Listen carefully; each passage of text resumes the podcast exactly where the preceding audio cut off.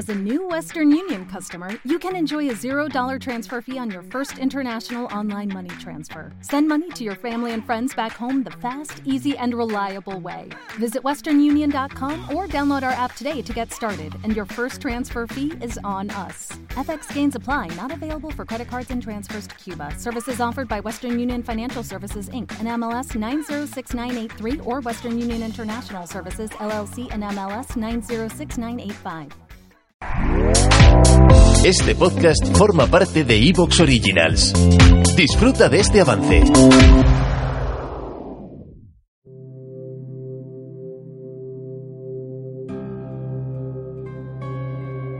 Tras la desaparición de Rómulo, la ciudad de Roma necesitaba un rey. Un rey que aportara estabilidad a una ciudad que poco a poco iba creciendo. El elegido fue un sabino de buena cuna, llamado Numa Pompilio. Vive conmigo lo que nos cuentan que hizo durante su reinado.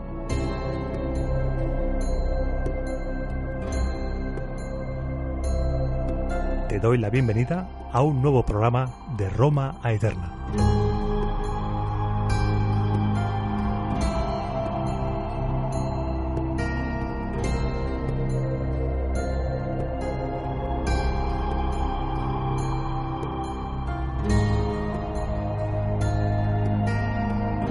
Como comenté en el programa anterior, la elección de un sucesor digno de Rómulo trajo de cabeza a los senadores hasta el punto de que el periodo que hay entre la muerte de Rómulo al reinado de Numa, el segundo rey, fue de un año. Un año en el que hubo discusiones entre los senadores más antiguos, los originales, y los senadores de nuevo cuño, aquellos que habían entrado en la clase senatorial tras la absorción del pueblo sabino como parte integrante de Roma, lo que comenté que se convirtió en el pueblo llamado Quirites.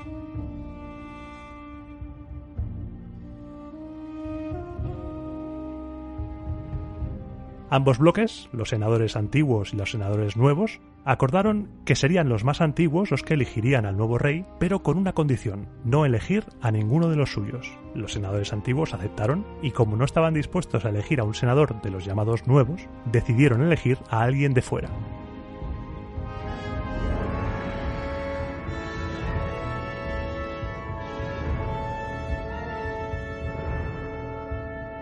Y se fijaron en alguien llamado Numa Pompilio Pompón, un sabino de Cures, de buena familia, cercano a los 40. Aquí Dionisio de Alicarnaso hace un apunte y nos dice que estaba en edad más sensata y nacido, según cuentan, en el año 753 a.C.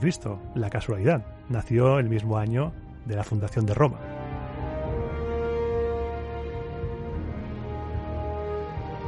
Numa contaba además con fama de ser sabio y piadoso, pero piadoso en el sentido de virtud cívica máxima romana, no confundirla con la piedad tal y como la podemos entender hoy en día. Cicerón definió esta pietas como cumplir con los deberes para con su patria, sus padres y con todo aquel con quien le una un vínculo de sangre. Es posible que haga un programa dedicado a las virtudes romanas, no lo descartes, porque es un tema que conviene explicar.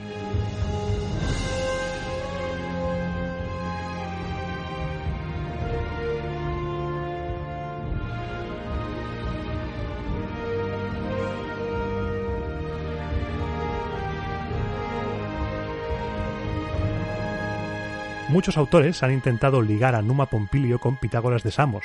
Sí, sí, ese Pitágoras, el del teorema, el triángulo, la hipotenusa, para intentar darle más fuerza al relato de hombre sabio y además ligarlo con el conocimiento griego. Pero aquí tenemos un problema. Pitágoras vivió mucho más tarde de lo que supuestamente lo hizo Numa. No olvidemos que lo único que puede haber histórico, si hay algo en, en este hombre, es el nombre solamente. Lo demás es un invent posterior, cosas que se fueron añadiendo a su vida con fines propagandísticos.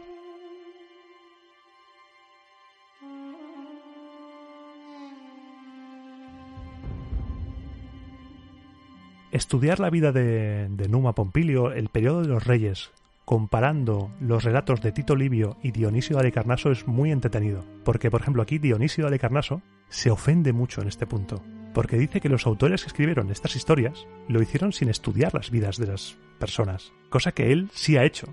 Él sí se molestó en estudiar estas vidas, no sé, estos relatos. Tengo que reconocer que Dionisio tiene un estilo que me parece maravilloso, me parece fantástico. Acaba muchos párrafos con perlas como y esto es todo lo que tengo que decir, o a veces está explicando y dice no pienso hablar de todas las leyes, O hay un momento también, un fragmento que dice, esto no lo explico porque lo sabe todo el mundo.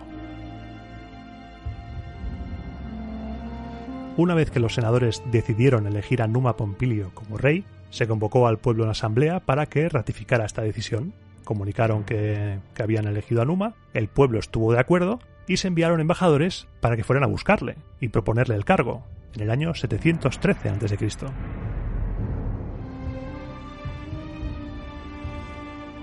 En un inesperado giro de los acontecimientos y haciendo honor a su fama de hombre sabio, Numa rechazó el ofrecimiento. Él no quería ser rey. Le tuvieron que insistir sus hermanos y su padre hasta que a regañadientes aceptó. A los romanos esta actitud, este rechazo, les sorprendió porque cualquier persona hubiera aceptado al instante el ofrecimiento de rey. Quizá tú y yo también. Oye, ¿quieres ser rey? Pues venga, ¿a dónde hay que ir? Cuentan que Numa rechazó el trono por desprecio, por verlo algo indigno, pero yo lo veo más como una muestra de pietas. Esa pietas que hablaba antes, ese ser plenamente consciente de que el cargo de rey es un cargo de servicio y sacrificio máximo a la patria, y no un cargo en el cual te vayas de fiesta y de holgorio continuo.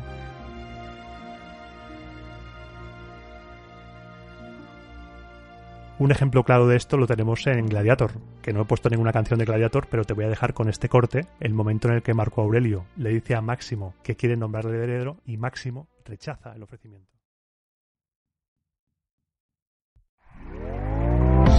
¿Te está gustando lo que escuchas? Este podcast forma parte de Evox Originals y puedes escucharlo completo y gratis desde la aplicación de Evox. Instálala desde tu store y suscríbete a él para no perderte ningún episodio.